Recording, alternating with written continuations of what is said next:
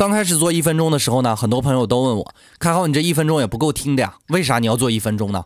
实际上，这涉及到一个很有趣的问题，那就是积少成多。我们每天都拿出一分钟的时间来做一件事，其实并不复杂，也没有太大的压力。但是日积月累的力量太过强大，一年至少三百个知识点，对一个人的帮助确实不小。而你每天只需要付出一分钟的时间而已，上个厕所就停了，看似我们都不费力，其实收效很好。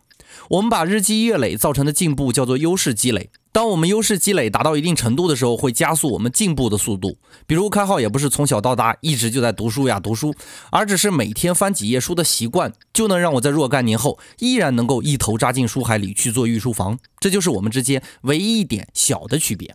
优势积累会让强者越来越强。本季的一分钟到今天正式结束，下季的一分钟很快就要开播，大家和我一起期待吧。